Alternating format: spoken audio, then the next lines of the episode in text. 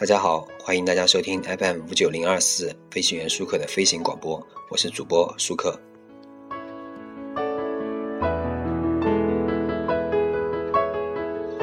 前几期呢，我们说过日本一部神剧《半泽直树》，今天呢，我们继续来说一下半泽直树。啊，因为上次我们详细的介绍一下半泽直树，也大概的评评价了一下半泽直树，也说了一下里面的主演健雅人。但是呢，今天我们还详细说一下呢，是什么呢？半泽直树的这个爆红的原因，它为什么会爆红？啊，半泽直树的爆红的原因呢？我觉得啊，除了主主角呢不断逆袭的这个热血剧情啊。金雅人和香川照之啊持续飙戏产生的情绪张力之外，更在于啊，该剧啊至于当下的日本社会啊主要矛盾一针见血的转移和想象性的解决，正应了那句话：社会缺什么，反映出缺失的影视作品就能红。里面有两句话啊，这个下属的功劳被上司占为己有，上司的过错却是下属的责任，以牙还牙，加倍奉还。类似这样的话呢，在等级森严、雇佣关系紧缚的日本职场环境啊。对着上司喊出来，无疑是大逆不道，不作死就不会死的举动，却真正说出了大多数小职员心中呢，哪里有压迫，哪里就有反抗的心声，替这些每日忙忙碌碌却始终无功无为、被压在企业中下层的职员，表达了憋屈不甘的愤懑。而作为支线故事的近藤呢，在职场上总不走运，不断迁地，一辈子郁郁不得志，还连累妻儿受罪，又让众多没有野心的。工薪阶层呢，找到同病相怜的暖感，更为最终剧情为近藤安排的圆满结局啊感到安慰，并通过半泽原谅了近泽的近藤这个软弱和背叛，让他得以救赎。你的成功源于你的坚持。于是乎，干了这碗鸡汤，普通人的隐忍坚持再一次找到理由。然而，该剧的利益呢，远不止对职场人的关注。该剧通过半泽的父亲，通过总行长的寄语，一再强调人的重要性。而半泽呢，几次的关键成败，如大阪篇中掀翻大阪西分行行长，东京篇中挽救伊势岛酒店，乃至最终篇靠小花的情报扳倒大 boss，胜利的关键呢，全都掌握在别人的手中。当然，幸好了，这些人也是正直善良的人。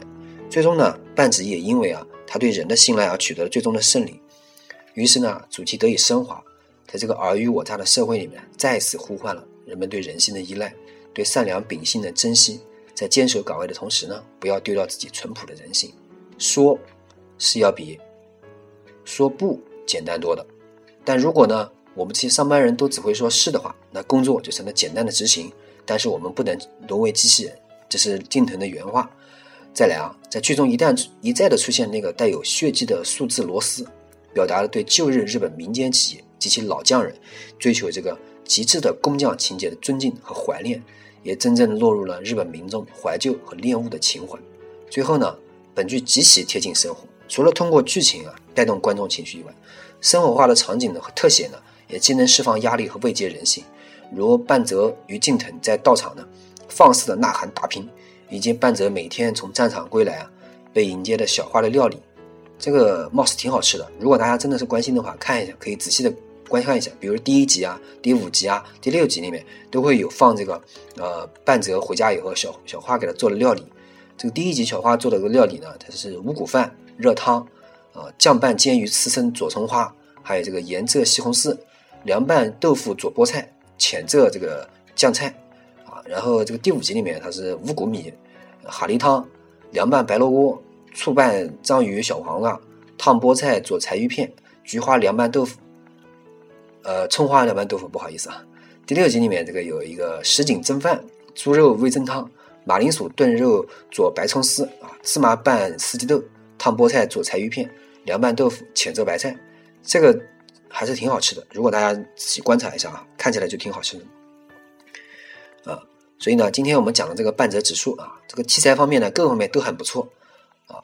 所以呢，大家呢，虽然它可能有一些小的缺点，比如比较脸谱化啊。当然，这也是日日剧的通病。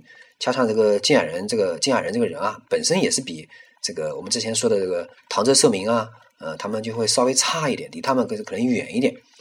呃，当然怎么说呢？整体来说啊，这个金雅人这个运气非常非常好。为什么呢？半泽直树首先他选了很好的时机上映，第二个呢，这个金雅人啊，我非常佩服他的一点呢，是他选剧的眼光，他真的会选剧。他在豆瓣评分呢，你在豆瓣如果找到那个金雅人的话，他在豆瓣评分这个人数超过一千的这个作品里面，他居然有十一部作品呢超过打分超过了八点零，这是什么概念呢？也就是日本最有名的电视剧大神木村拓哉，也不过和他打个平手而已。要不知道木村拓哉可是当着日剧第一偶像的时候，金雅人还在演他的舞台剧呢，而且木村基本上已经属于强弩之末，金雅人正在走向巅峰啊！这里面有很多人，比如说还有妖艳的不行的吉川光博啊，很多人评价说是真人版流川枫，还有这个大反派分行行长石碗干二也是很有范的。这个香川照之咱就不不说了，对吧？啊，这个小帅哥呢也有很多，我们就不说这个别的了，就说一个，比如一个千年正太。一直火不起来的中岛裕翔，他也是很很那个的啊，很好看的。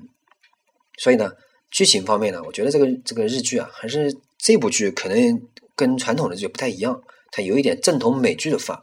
人物刻画这个心理非常刻画心理非常简洁，剧情比较节奏也比较快。然后第五集，这个你尤其看到第五集啊，最后的时候，雨伞下露出那个香川照之那张脸，这个情节啊，早就被好莱坞电影和美剧的用烂的了。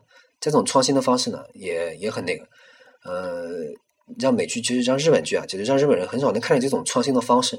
当然了，你如果想问这个传统的剧是什么呢？你可以看一下另外一部这个电视剧日剧叫《最高的离婚》。《最高离婚》呢有一个传统的情节什么呢？就两男两女从第一集话痨纠结到最后一集没其他人什么事儿，但是呢你要真想看下去，你真能看得下去啊。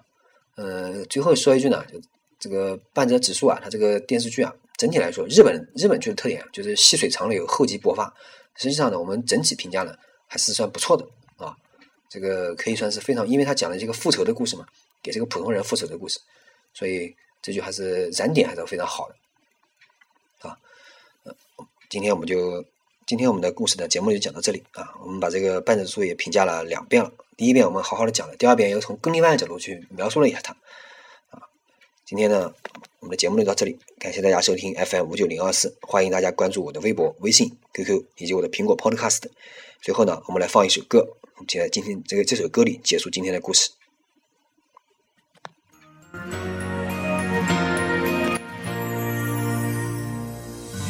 Just a smile and the rain is gone. Can hardly believe it, yeah. There's an angel standing next to me, reaching for my heart. Just a smile and there's no way back. Can hardly believe it. But there's an angel calling me, reaching